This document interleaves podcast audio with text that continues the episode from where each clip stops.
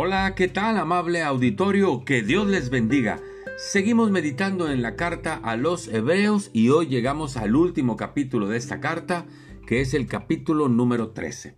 Esta carta está llena de deberes que debemos, valga la redundancia, cumplir con ellos. El deber es una obligación, es el sinónimo de un pagaré. Cuando usted paga, dice debo y pagaré. Ese es un deber. Aquí habla de los deberes cristianos. Entre muchos, me llama la atención que en tres ocasiones se menciona a los pastores. Dice el primero de estos en el versículo 7, acuérdense de sus pastores, los que les hablaron la palabra de Dios. Consideren cuál haya sido el resultado de su conducta e imiten su fe. En mi vida he tenido muchos pastores. A muchos de ellos les eh, recuerdo con mucho cariño. Eh, hablaron con autoridad a mi vida, fueron mentores, me formaron y dirigieron mi vida.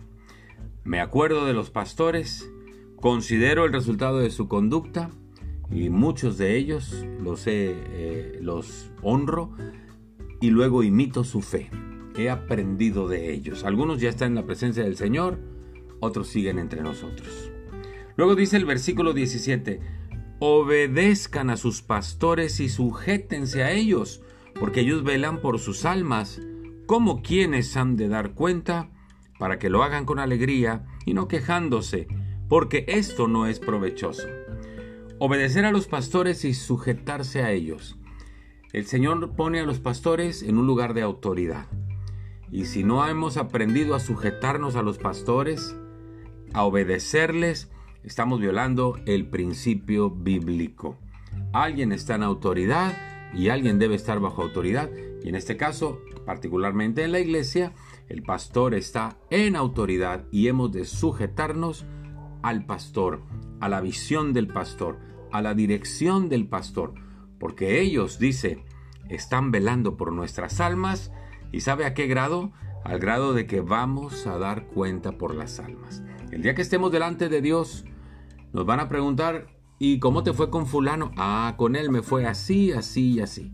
Y con Mangano, ah, con él me fue asá y así y asá. Y entonces hemos de dar cuenta. Y el otro versículo es el versículo 24. Dice, saludad a todos vuestros pastores. Es un capítulo que en tres ocasiones habla de la honra al pastor, porque tienen un ministerio que si ciertamente deja muchas satisfacciones y muchas recompensas, también es un ministerio muy solitario y muy sacrificial. Pero ese es el llamado que hizo Dios al ministerio pastoral y la invitación y la exhortación es a honrar al pastor. Muchas gracias, que Dios les bendiga, hasta pronto.